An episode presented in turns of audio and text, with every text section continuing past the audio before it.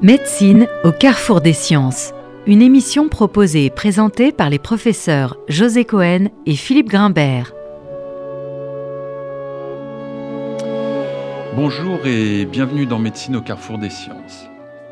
Aujourd'hui, nous allons nous intéresser au rôle que peuvent jouer les associations humanitaires internationales dans les crises sanitaires de grande ampleur.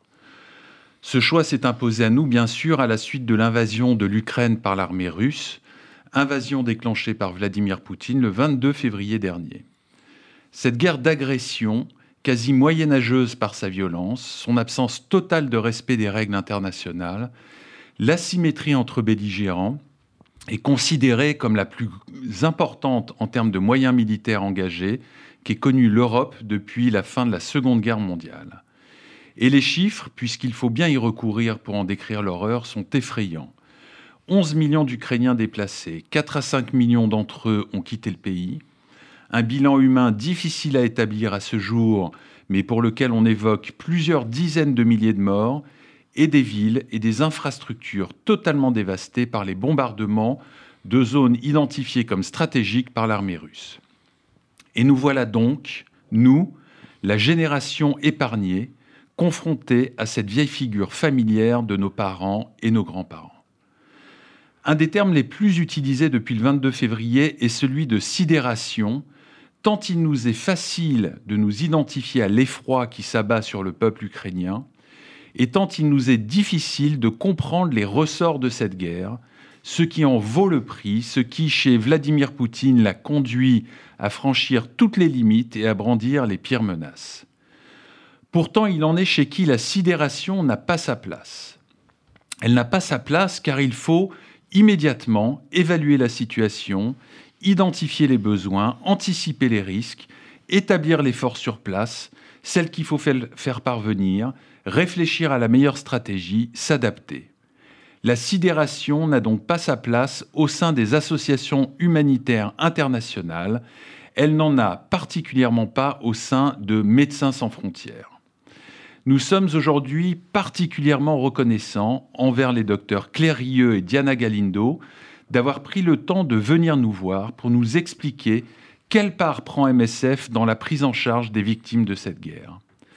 À travers elles, c'est à l'ensemble des associations non gouvernementales impliquées dans ce conflit que nous souhaitons rendre hommage. Claire Rieux, bonjour. Bonjour. Vous êtes hématologue de formation. Vous avez passé une grande partie de votre carrière au sein d'un hôpital que Philippe et moi connaissons bien, l'hôpital Henri Mondor de Créteil. Vous êtes engagé auprès de MSF depuis de très nombreuses années et vous, avez pris, vous en avez pris la direction médicale l'an passé. Diana Galindo, bonjour. Bonjour. Vous travaillez également depuis de nombreuses années à MSF et vous êtes coordinatrice médicale Ukraine. Nous aurons grâce à vous un retour de terrain très précis et très récent puisque vous êtes rentré en France dimanche dernier.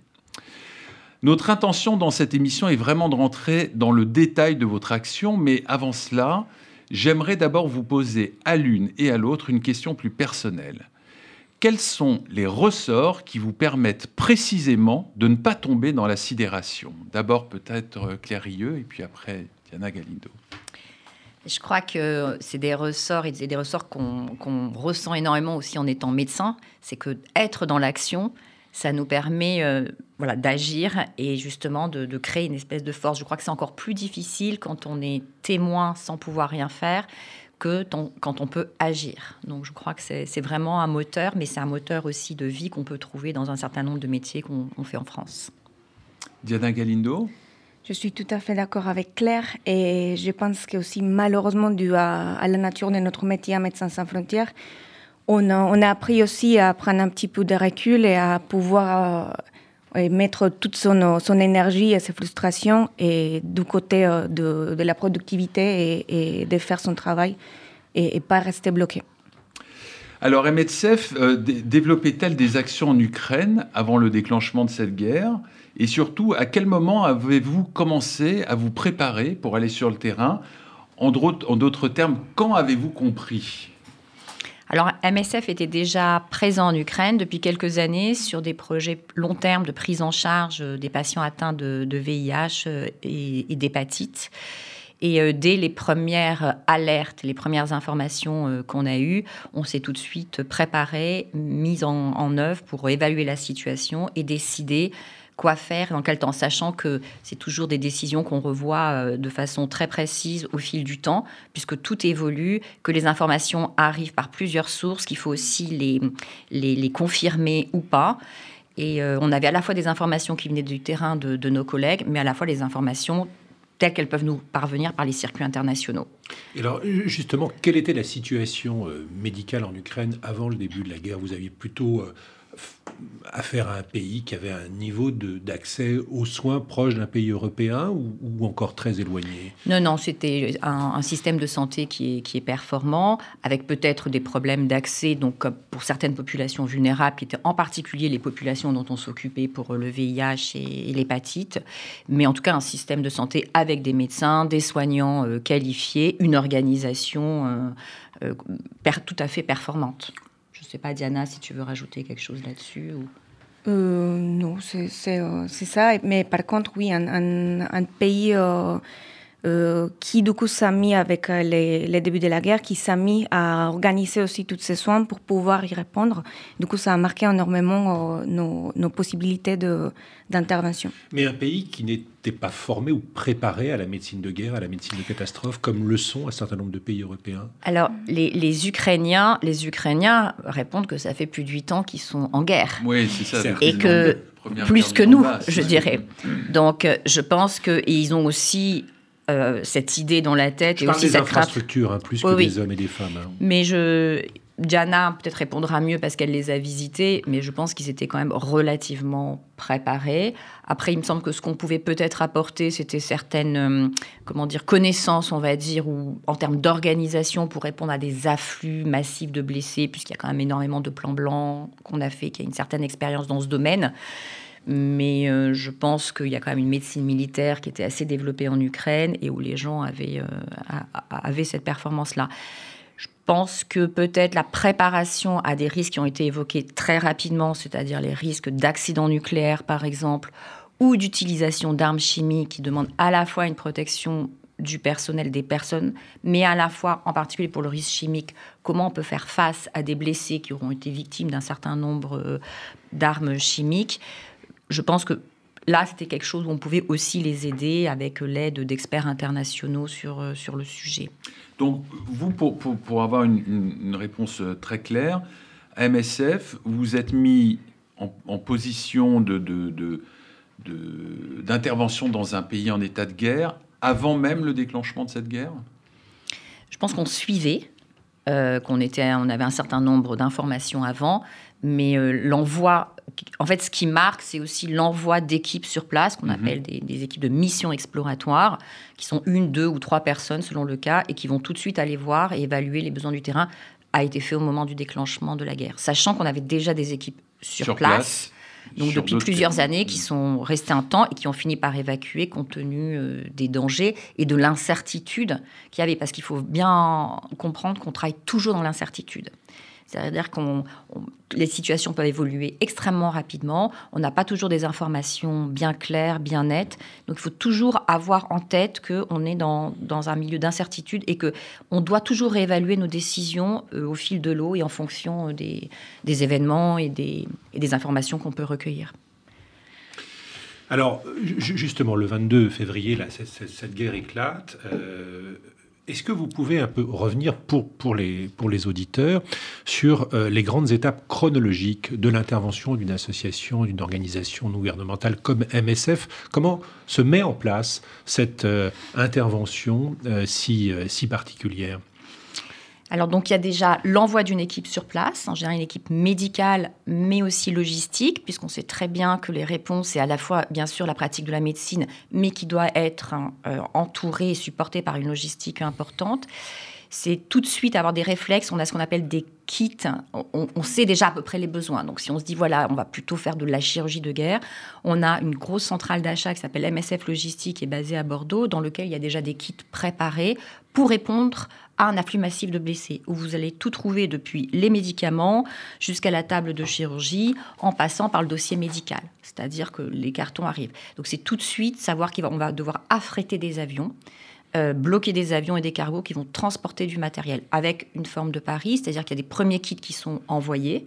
Donc là, on savait aussi déjà que euh, c'est un pays qui a fait sa transition épidémiologique dans le sens où les premières causes de mortalité sont les maladies cardiovasculaires, les maladies chroniques, versus certains pays où les premières causes de mortalité sont plutôt la mortalité infantile, infectieuse euh, et maternelle. Et donc, on savait aussi que dans ces situations de guerre, il y a une rupture de la prise en charge euh, des patients, en particulier atteints de maladies chroniques. Et donc, on a, par exemple, dans ces kits, envoyé un certain nombre de médicaments qui pouvaient répondre à ces besoins. Donc ça, c'est vraiment les, premières étapes. Et puis, il y a des contacts directs entre les personnes qui arrivent donc, sur place. Donc déjà, on commence à arriver en Pologne. Et puis après, on se dit, bon, ben, on peut aller en Ukraine. Et on, on, ajuste au fur et à mesure les besoins. Et puis, il y a bien sûr les, rencontrer le plus vite possible les acteurs clés et majeurs, les autorités de santé, les ministères, les ministères de la Défense, pour essayer de comprendre la situation, se coordonner avec d'autres organisations aussi médicales.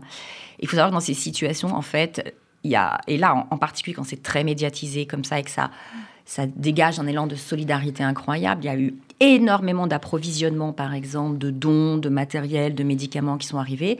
Et la coordination peut être un problème aussi, parce que ça peut partir un peu dans tous les mmh. sens. Il faut imaginer par un ministre de la Santé qui va recevoir des milliers et des milliers de dons, des milliers d'appels, comment aussi elle coordonne. Et donc, c'est aussi toute la difficulté de ne pas être envahi par euh, trop de demandes et une aide un peu euh, désorganisée. Ça fait. presque honte d'utiliser ce terme, mais il y a sûrement une, presque une mise en concurrence, c'est ça, des, des, organisations non gouvernementales dans, dans, les, dans, dans les propositions d'offres, d'interventions qui sont, qui Je ne sais pas si c'est vraiment de la concurrence ou si c'est vraiment un élan de solidarité. Tout le monde veut, veut faire quelque chose et que du coup, euh, du coup, ben oui, pour un, pour un ministre de la Santé, euh, c'est un peu difficile de savoir quoi répondre, etc. Même nous, quand on nous faisait des demandes, on s'est rendu compte aussi en, appelant certains collègues dans certaines disciplines, par exemple en cancérologie, où il y a eu pas mal de demandes sur des médicaments anticancéreux, que euh, des demandes, et c'est logique de la part des médecins ukrainiens, avaient faites à plusieurs organisations, puisque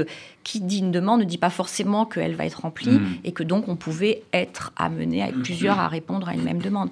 Mais je pense qu'il faut aussi partir de ce principe que la coordination, évidemment, ce serait idéal, mais que c'est très difficile à mettre en place dans, des situations... Euh, euh, comme ça, qui sont des situations qui, qui engagent un très fort élan humanitaire, beaucoup de solidarité, très, très ponctuelle aussi. Hein. Il y a des gens qui sont partis dans leur voiture, amener du matériel à la frontière, euh, qui ont essayé de rentrer en Ukraine avec des initiatives très petites. Donc ça va l'initiative petite à des grosses initiatives.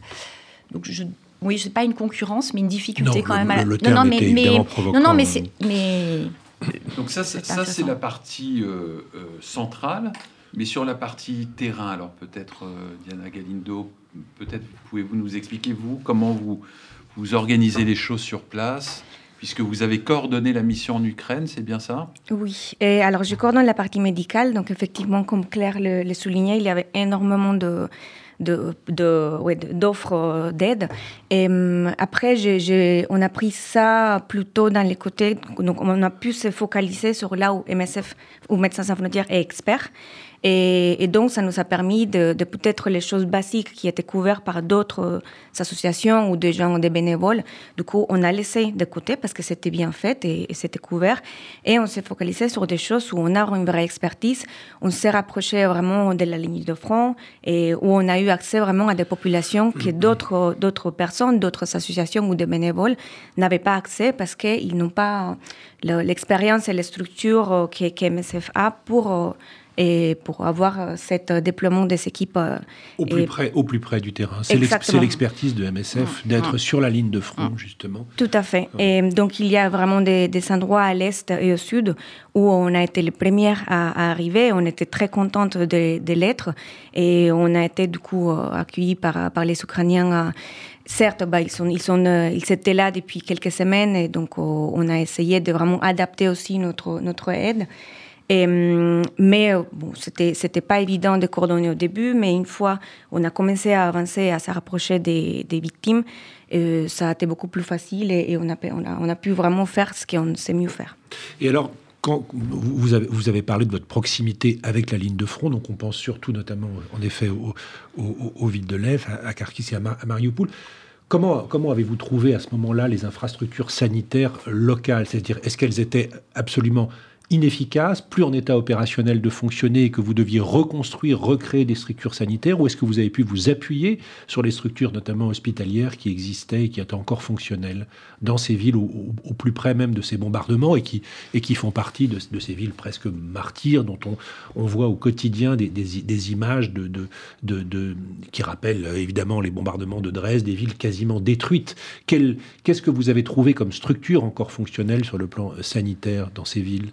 Alors, je pense qu'il faut, il faut hum, séparer deux types de villes. Donc, les villes où on n'a pas accès, et comme euh, c'est le cas de Mariupol, par exemple, où on ne peut plus y aller. Donc, on ne sait pas. Donc, vous n'avez pas pu rentrer à Mariupol Non, malheureusement, on n'a pas pu. On, a essayé plusieurs fois avec des convois, des médicaments, des soignants. On n'a pas pu. Et donc, ces villes, on ne sait pas l'état de, des structures sanitaires. Et, donc, même les convois n'arrivent pas à Mariupol Non, non, Mariupol, c'est. Donc, vous ne savez pas ce qui se passe à Mariupol euh, après, il y a des villes, du coup, on a, où on a un petit accès à, à, travers de certains réseaux et où on peut envoyer, du coup, des dons. Euh, on nous fait des demandes de certaines molécules, de, certaines, euh, de certains systèmes. Du coup, on envoie et, et, puis on sait que ça arrive et on sait que bon, c'est utilisé. Et après, il y a des villes où euh, assez proche de la, ligne de front, on peut y aller visiter et, ça dépend. Il y a des hôpitaux, des gros hôpitaux et qui ont du coup, ils sont plutôt toujours actifs, toujours euh, et dans, l'activité, euh, enfin ils sont, ils sont sur répondre à cette euh, augmentation d'activité. Et du coup, ils ont besoin de, certaines choses, donc euh, des fixateurs externes, machines à stérilisation, euh, plus de, de certains antibiotiques. Et, mais aussi, on a trouvé alors des hôpitaux qui n'étaient pas près du tout à, avoir ce type de patients, des mm. flux de, patients et des types chirurgicaux, traumatologiques, et qui nous disent, mais en fait, on n'a jamais fait la chirurgie de guerre. Donc, on a vraiment une variété énorme. Et après, bon, on a aussi dans les grandes villes, par contre, des hôpitaux tout à fait... Euh, Bien sûr. Et beaucoup plus... À Kiev et plus à l'ouest du pays. Voilà. D'accord. Donc, ce qui, ce, qui veut donc, ce qui veut donc dire que pour reprendre l'exemple de Mariupol ou de ces villes euh, quasiment détruites, que cette notion de couloir humanitaire est totalement euh, virtuelle et donc que ces structures n'existent pas de fait et ne permettent pas l'acheminement euh, mm. d'un certain nombre de moyens. C'est ça la, la, réalité Non, oui, c'est malheureux. On ne peut pas compter dessus. C'est clairement, voilà, on ne peut pas compter sur une protection de convois. Mm. Euh, d'envoi de matériel et d'envoi de, personnes. Mariupol, c'est un exemple quand même euh, dramatique, hein, vraiment dramatique euh, de ça, avec plusieurs essais, y compris de grosses organisations comme les Nations Unies quand même. Donc, hmm. oui. Pardon. Nous allons marquer une première pause dans cette émission.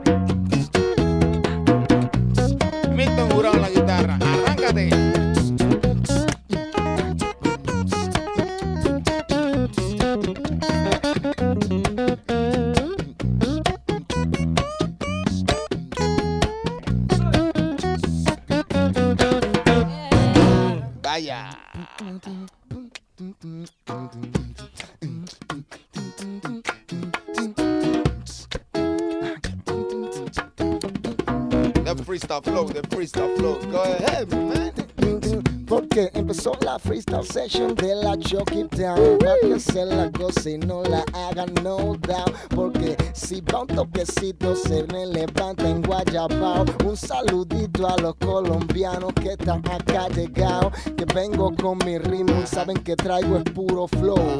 Y saben que cuando dicen flow llaman a Goyo a tostado y el low. Porque ellos saben que les pega y siempre alborotan la zona. Saludos para toda mi gente en Barcelona que dice oh, oh, eh, oh, eh, eh, oh, eh, oh. Que la gozan aquí donde están que no lo veo y dice oh, oh, eh, oh, oh, oh, oh, eh, oh. Que la gozan allá donde están que no lo veo entonces ya vuelve está metiéndole a la primera era uh, vacilando ya tú sabes en internet con Gadi Palmera este es el golpe que trae el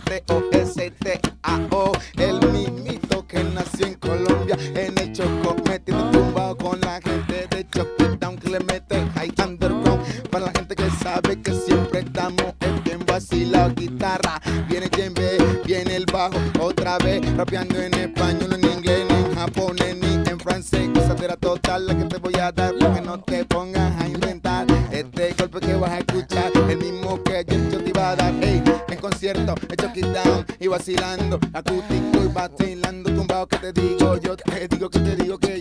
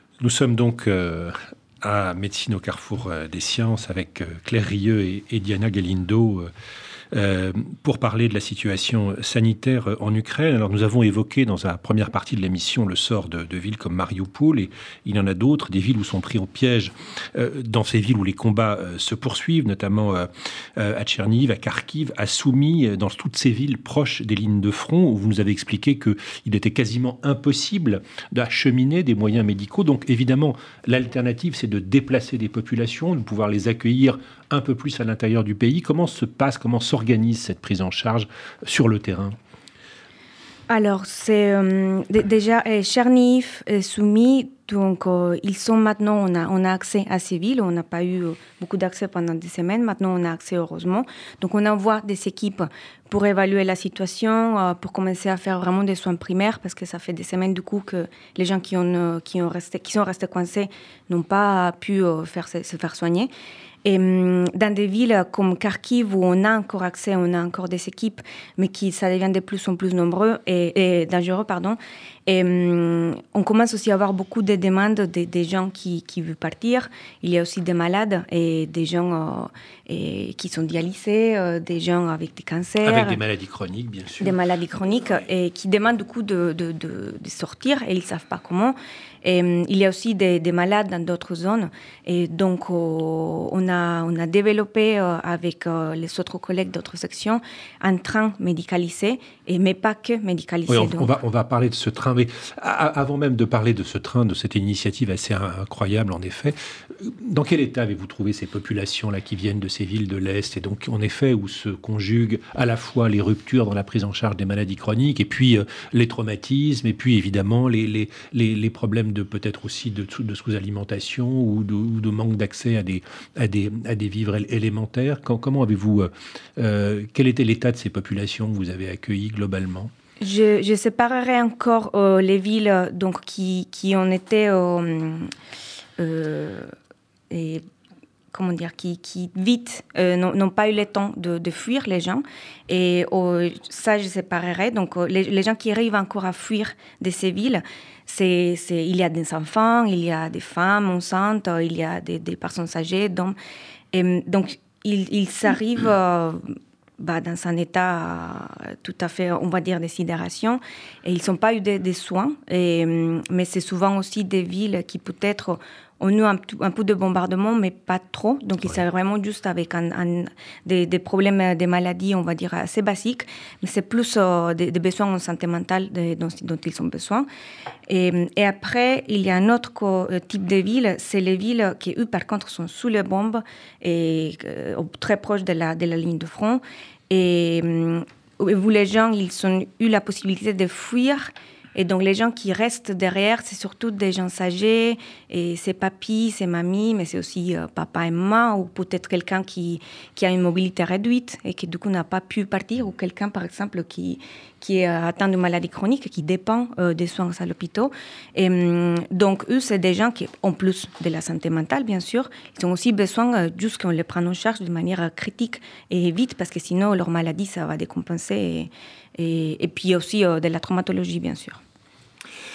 Alors, euh, on parle aussi euh, aujourd'hui de crimes de guerre, de crimes contre l'humanité, même de génocide, mais c'est- une question sur laquelle on ne va pas trancher, bien sûr, aujourd'hui, mais quelles sont les limites de l'aide et dans quelle mesure où le droit humanitaire international n'est pas respecté, euh, comme dans beaucoup d'autres conflits, dans quelle mesure vous arrivez, vous, à intervenir et quelles sont vos propres limites euh, d'action pour euh, MSF Alors peut-être Claire Rieux. Alors, les, déjà, je pense qu'on on on reste vraiment sur une approche de terrain, de discussion avec les gens, de voir ce qu'on peut amener aux gens, et donc à être toujours drivé par qu'est-ce qui est nécessaire et comment on peut prendre, nous, nos informations à partir de ce qu'on observe et à partir euh, des gens avec lesquels, euh, lesquels on travaille.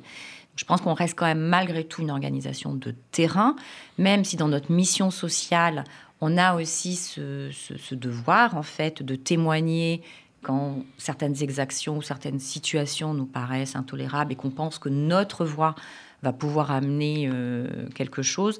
Là, je pense qu'on est vraiment encore, en tout cas en Ukraine, dans cette situation, pour l'instant, de ne pas rentrer dans ces débats pour l'instant de droit humanitaire, mais vraiment de mettre toute notre énergie pour aider au mieux les Ukrainiens. Et je voudrais justement souligner ça, c'est qu'il faut bien se rendre compte que c'est vraiment les Ukrainiens qui font le travail aujourd'hui, qui soignent les patients. Il y a une résistance civile qui est incroyable, avec des réseaux de bénévoles qui sont extrêmement organisés justement pour faire acheminer des convois, pour mettre les gens en contact. Et donc, on est dans une situation où une réflexion de dire comment nous, on peut les aider au mieux. Donc là, vous seriez plutôt une structure de, de- de support, c'est ça, qui apporte du matériel, une expertise, et il y a tout un réseau logistique, essentiellement de bénévoles, c'est ça ce que vous nous dites, qui, qui, qui vont jusqu'aux patients beaucoup Ben, plus? l'idée, c'est comment on peut être en partenariat et comment on peut euh, combler les trous, si je puis dire, Mhm. dans la raquette sur les différents les différents éléments. Euh, au, au début, par exemple, de- des- des missions exploratoires, les, les- les médecins, les collègues ukrainiens nous disaient nous, on n'a pas besoin de médecins, on n'a pas besoin de chirurgiens. En plus, il y avait tout un effort de guerre qui était euh, massif. Ce qu'il faut savoir, c'est que la situation peut aussi évoluer. Parce que c'est une chose de tenir pendant un mois. Ouais. On sait bien qu'avec le temps et la crainte qu'on a vraiment que ça se chronicise, les équipes peuvent être fatiguées. Ils ont aussi leurs euh, problèmes, les familles euh, à s'occuper. Donc ça, voilà, nous, on est à leur disposition s'il y a un besoin vraiment euh, d'aide médicale. Oui, puis il y a un aspect quantitatif, malheureusement aussi, Bah, du nombre de blessés. Du nombre de blessés, puis du nombre de patients. C'est ce que disait Diana, c'est-à-dire plus la situation va se dégrader, plus il y aura des patients qui auront été en manque de soins, plus il y aura des décompensations, des co- décompensations de maladies chroniques. Je pense que la valeur ajoutée qu'on peut avoir aujourd'hui, sachant que demain ça peut encore être autre chose, c'est aussi sur des populations qui sont, euh, qui sont vraiment dans des, des populations très vulnérables. Par exemple, on pense aux personnes très âgées. Mm. Voilà, il y a des EHPAD euh, entiers euh, où on ne sait pas trop ce que les gens reçoivent comme soins, etc. Il y a des patients handicapés aussi potentiellement. Donc, qu'est-ce que vous pouvez faire alors là concrètement sur les EHPAD, sur ces des centres où ils, ils- accueillant des personnes handicapées Quel peut être ben là, euh, c'est, je vais peut-être laisser répondre Diana, mais en tout cas, c'est une évaluation des besoins et voir ce qu'on peut apporter. Donc euh, actuellement, on est, on est en train d'évaluer voilà, les, comment, comment ils sont, l'état où ils sont ces CEPAD, entre guillemets, et dans des, des régions un peu plus calmes, un peu plus, euh, plus sécurisées, moins frappées, on va dire, par la violence.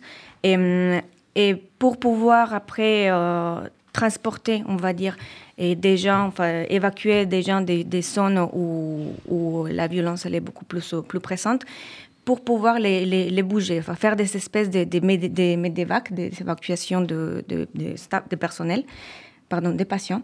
Et hum, donc, euh, ça, ça va des, s'il y a, je ne sais pas, s'il y a des, des trous dans les toits, et, mais aussi s'il manque de médicaments, s'il manque de staff. Donc, euh, on essaye de, de, de sortir euh, de, de soins qui de soins purs et pour, voilà, pour coopérer avec les choses dont- que les Ukrainiens ont identifiées comme un besoin. Alors, je, je vous ai, je vous ai coupé tout à l'heure sur ce, ce train médicalisé. En effet, je le regrette. Et je- si vous pouviez revenir sur cette, cet exploit, euh, presque, je trouve, parce que faire, faire avancer. Alors là, c'est un, c'est, un véritable train hôpital, c'est ça, qui circule et qui à la fois apporte, mais aussi euh, effectue des actes médicaux euh, à l'intérieur même de ce, de ce train. Comment ça se passe en pratique? Alors, le, le- il y a un très bon réseau de, de Ferroviaire. ferroviaire en Ukraine Oui. Qui est encore actif, euh, qui, voilà, qui a pu être frappé dans certains endroits.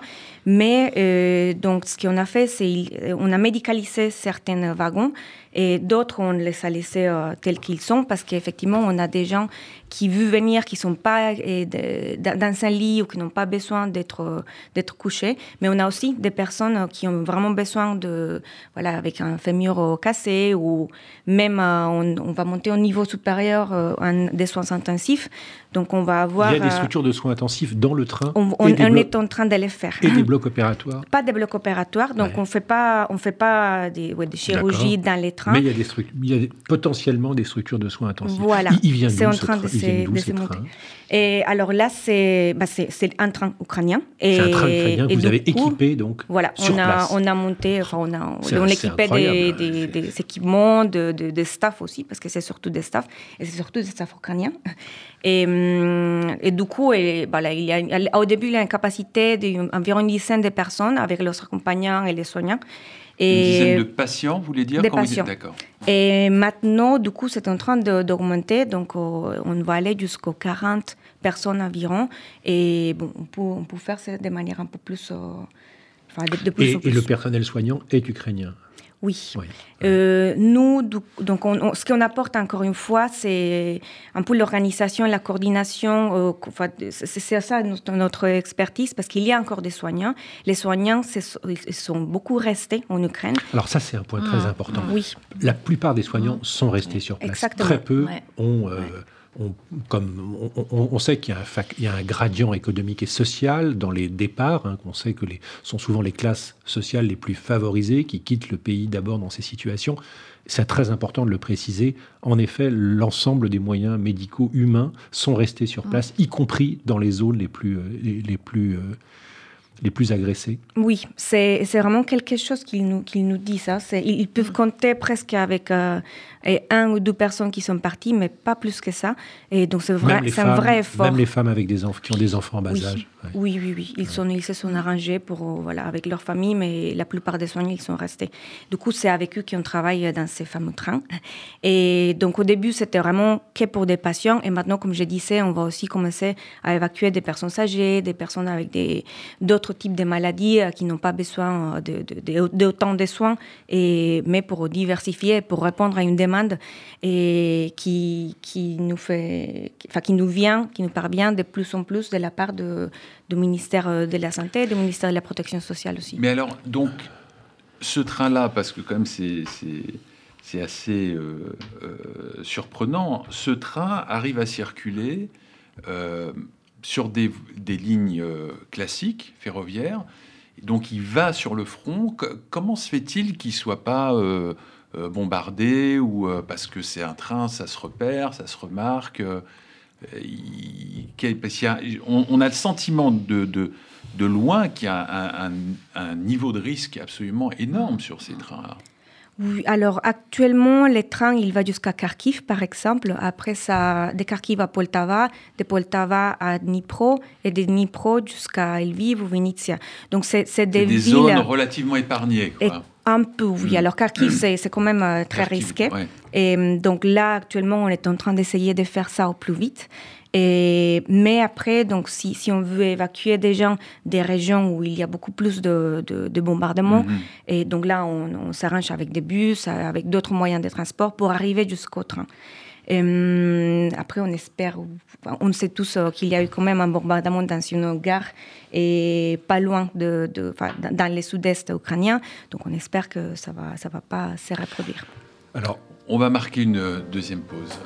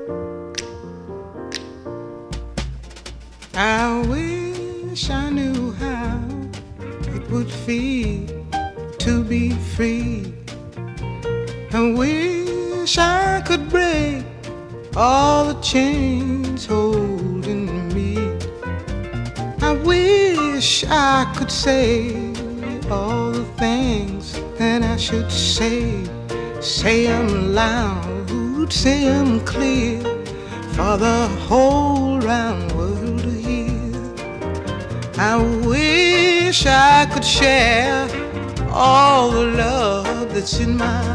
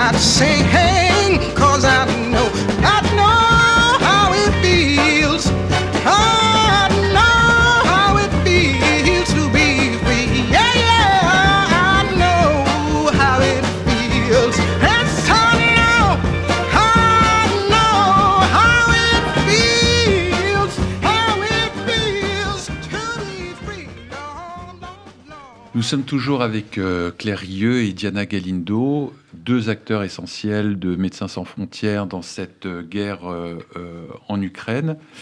Alors, nous aimerions aborder maintenant la question des bombardements indiscriminés, puisque c'est quand même une réalité de terrain. Quel est, vous, votre témoignage et avez-vous assisté directement à ce type de bombardement? Alors, peut-être Diana Galindo? Alors oui, euh, dans les mois, au début euh, du mois d'avril, euh, nos équipes étaient à, à et ils étaient en train de visiter une structure hospitalière pour rencontrer une autorité médicale. Et ils ont été témoins, et heureusement pas victimes, d'un bombardement dans cette zone où il y avait que des hôpitaux et des maisons. Euh, donc il y a eu... euh, Donc voilà. c'est un quartier où il peut pas y avoir d'ambiguïté, c'est vraiment le Exactement. quartier... Ce sont euh, des structures ouais. hospitalières qui sont visées directement, donc, Il- apparemment. Voilà, il, s'y était sur place et c'est une zone où il n'y a que des hôpitaux et il y a eu des bombardements. Et ça a duré euh, une dizaine de minutes, 10-15 minutes. Les équipes ont dû se cacher et avec euh, les Ukrainiens aussi euh, qui, étaient, qui étaient dans les coins. Et au moment où ça s'est arrêté, du coup, finalement, ils ont pu sortir de cette tranchée où ils s'étaient cachés. Et, euh, et voilà, ils sont passés la nuit à Mykolaiv et ils sont, on les a évacués vite euh, le lendemain. C'était des staff et ukrainiens aussi et des staff euh, internationaux. Et voilà, actuellement, du coup, on, on continue à travailler avec eux sur place. On a bien sûr une cellule euh, psychologique de soutien qui prend soin, qui prend soin d'eux. Euh, mais euh, voilà, ils sont quand même vus des victimes à c- ce moment-là. Ces hôpitaux ont été évacués? Non, alors les hôpitaux, euh, bah, ils, ont, ils ont continué à fonctionner. continué à fonctionner, et oui, ils, ils continuent. Mais il y avait des victimes euh, au moment où, où il y a eu de ces bombardements dans la rue. Alors ju- justement, dans ce contexte, on entend beaucoup parler de, de couloirs humanitaires.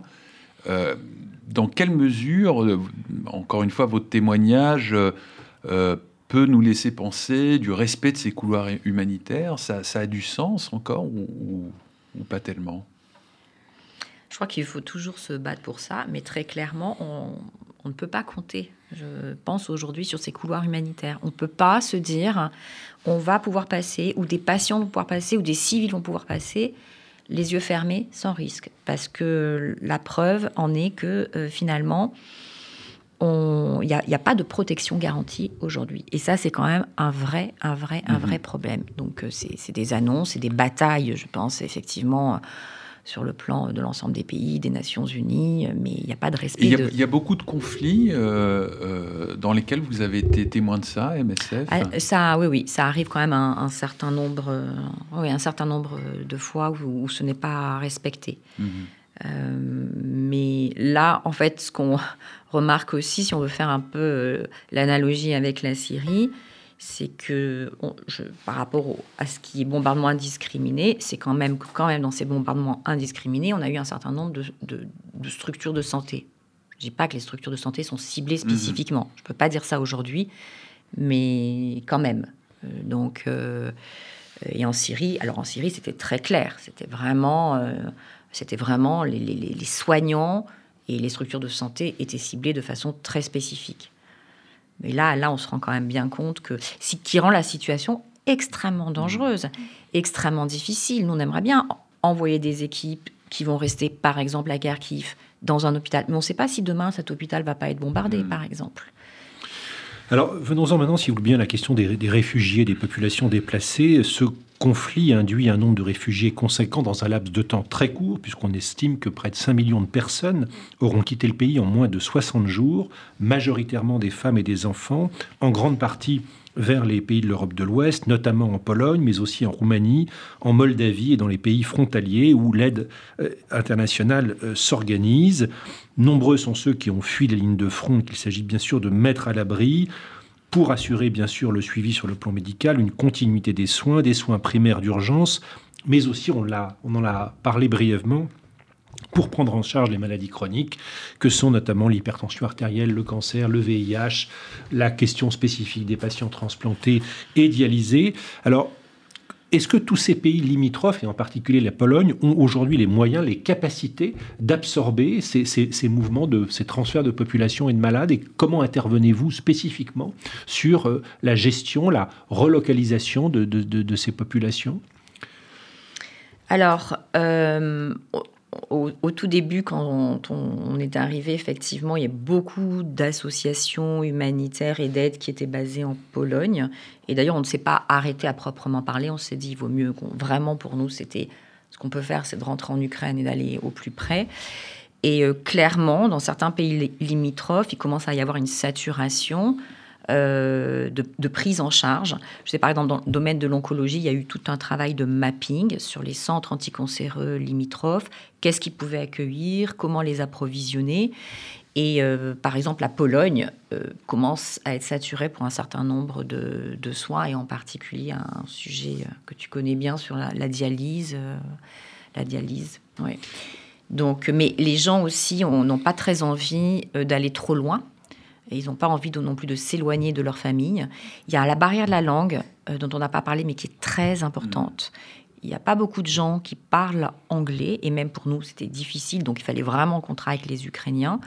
Et euh, je pense que ça, c'est aussi une difficulté dans la prise de contact, l'organisation, l'évaluation des, des besoins. Et je peux comprendre les, les patients qui n'ont pas envie de se retrouver dans des pays où ils ne parlent pas du tout la langue. hein.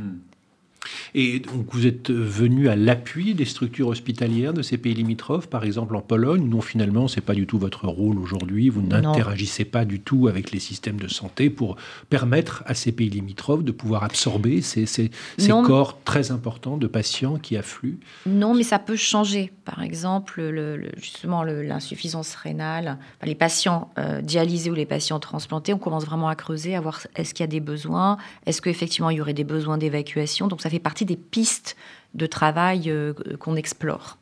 Ce qu'il faut savoir, c'est que c'est des situations qui sont très labiles, en fait. hein. Les besoins, euh, comme je disais, un jour J, vont être différents.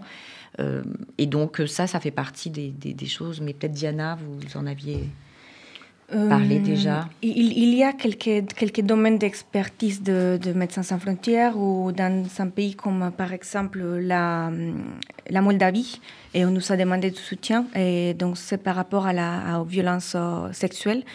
Euh, Donc il y a des équipes qui commencent à se préparer et d'autres sections de Médecins sans frontières à répondre à, à- à ces, à ces- besoins. Donc pour les Slovaquie aussi, je sais que des collègues sont en train de travailler et, hum, et pour la Moldavie. Oui, vous abordez la question des violences sexuelles. C'est aussi une, ré- une réalité de terrain, ça, le, le- le- la, la- la demande de prise en charge de, de- de femmes qui ont été vi- victimes de ces violences? Oui, c'est une demande, c'est une demande spécifique euh, du ministère de la Santé euh, qui nous a fait à Médecins sans frontières. Et, et donc, on est, nous sommes en train de se préparer pour y répondre euh, euh, de, manière adéquate. C'est quelque chose de très complexe, vous le savez bien. Et, hum, c'est aussi quelque chose que, voilà, il y a une urgence, mais on ne peut pas non plus presser euh, les victimes. Euh, donc, on est en train de travailler avec le ministère de la Santé pour pouvoir y répondre de la meilleure manière. Mais, mais pas qu'avec le ministère de la Santé ukrainien. Donc, comme je disais aussi, Moldave et Slovaquien. Et Slovaque. Mais pas en Pologne. Euh, il me semble que non. Que- Quelle est la concentration de population aujourd'hui dans ces zones frontalières? C'est-à-dire, en gros, est-ce qu'il y a des véritables camps de transit avec les problèmes euh, médicaux, sanitaires spécifiques qui sont posés Ou est-ce que finalement on arrive à nouveau à disperser euh, finalement ces afflux de population euh, dans, des, dans des pays limitrophes? N'y a pas de camp euh, À comme on proprement pourrait parler. à proprement parler. Ça, il peut y avoir des, des petits élos, il y, a, pas- il y a quand même beaucoup de, de passages, donc c'est pas du tout les camps comme on peut voir Oui, souvent. Comme on a euh, vu dans ouais. des, bien sûr, Ouais, en dans Afrique ou Moyen-Orient. Mm. D'accord. Alors, vous avez insisté, euh, notamment euh, Claire, sur le, risque de voir ce conflit durer. Et parmi les questions, euh, évidemment, qui, qui attenantes à cette, perspective euh, très sombre, se pose la question de la famine, la question de l'accès aux denrées alimentaires. Vous avez anticipé cette possibilité, vous avez une, visibilité de ce qui pourrait se passer, notamment pour les simples conséquences du fait que les récoltes n'auront pas lieu, que la semence ne sera pas faite, et que ce pays va se retrouver dans les mois qui viennent, peut-être dans une situation euh, de très grave crise, notamment euh, alimentaire ou d'accès à des denrées euh, de première nécessité? Bah, je pense que c'est surtout dans des villes comme Mariupol, hein, ou les villes assiégées sur lesquelles on ne peut pas venir, qui sont très inquiétantes. Il y a la nourriture, mais il y a l'eau. Et l'eau est un vrai enjeu aussi aujourd'hui.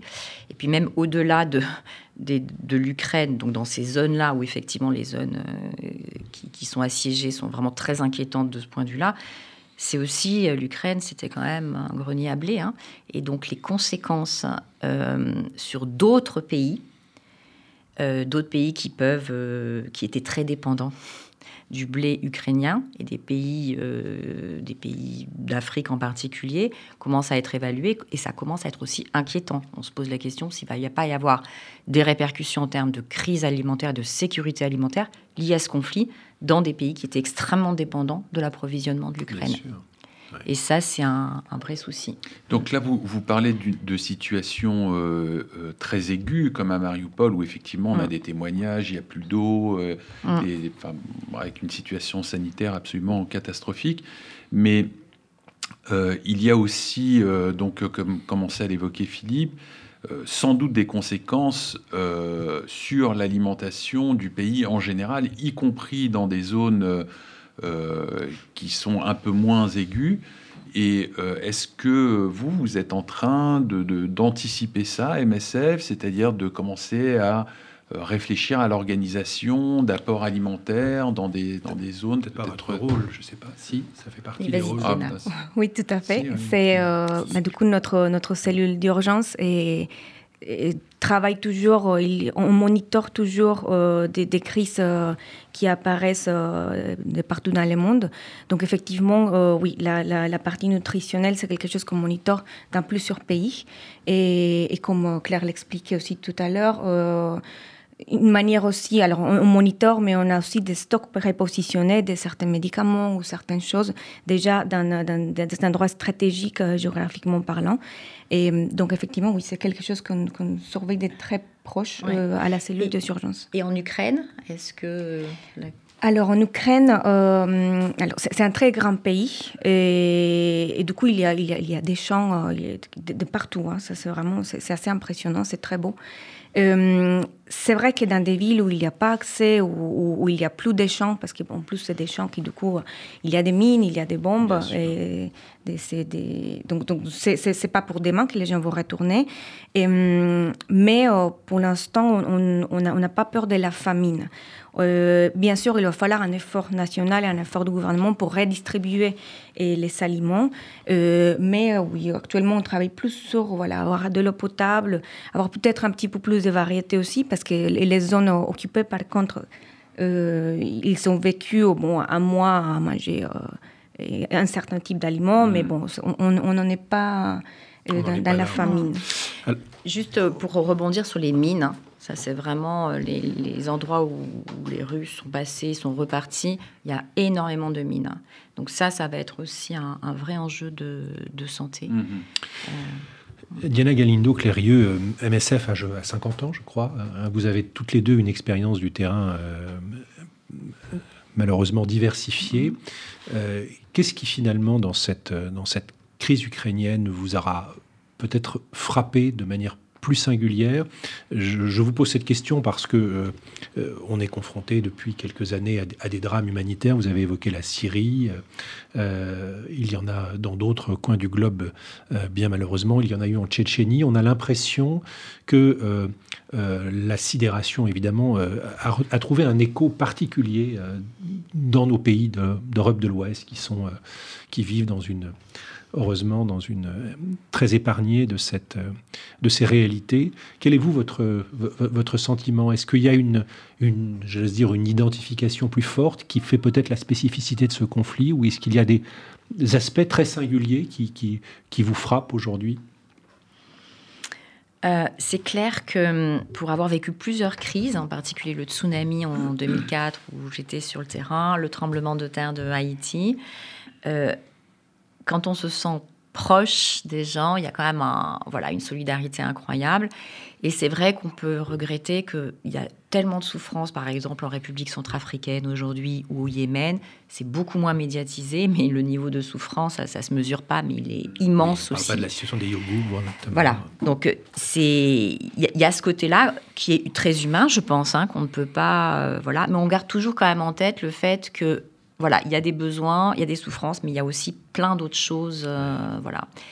Donc je, je, je, je suis heureuse de cet élan et en même temps, Ouais.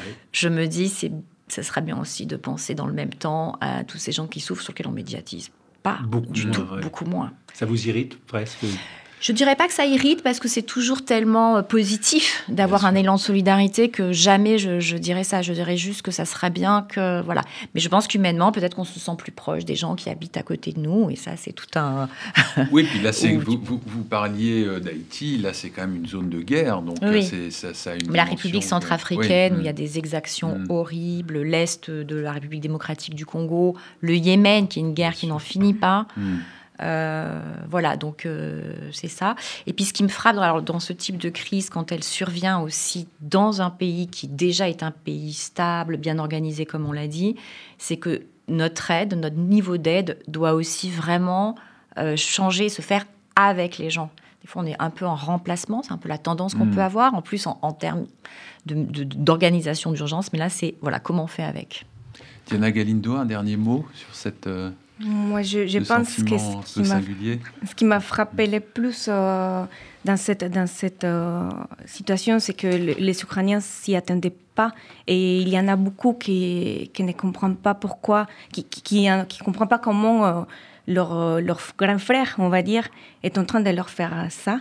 Et du coup, moi, je suis colombienne, donc pour moi, c'est comme si, euh, je ne sais pas, comme si le Pérou euh, me faisait ça. Mm. C'est voilà, c'est quelque chose d'incompréhensible. C'est la proximité. euh, Oui, et puis un peu la, la proximi- proximité même bah, géographique, mais historique. bien sûr. et donc c'est aussi, voilà, les, les et- gens sont en sidération encore beaucoup. Claire Rieux, Diana Galindo, merci infiniment d'être venue nous voir. Alors peut-être un petit mot, si vous voulez faire un don euh, à MSF, euh, j'imagine qu'il y a un, site Tout pour à fait. Il y a un site pour les dons. Ce qu'il faut savoir, c'est que euh, actuellement, on considère que les dons spécifiques et dédiés pour l'Ukraine sont suffisants, Mm. mais on sera ravis vraiment d'avoir des dons euh, qui seront affectés à d'autres crises, comme on vient de parler. Merci beaucoup de nous Merci avoir de invités. votre Merci. générosité d'être venu nous voir. Aujourd'hui à la technique, euh, Guillaume Peignet. Bonne fin de journée.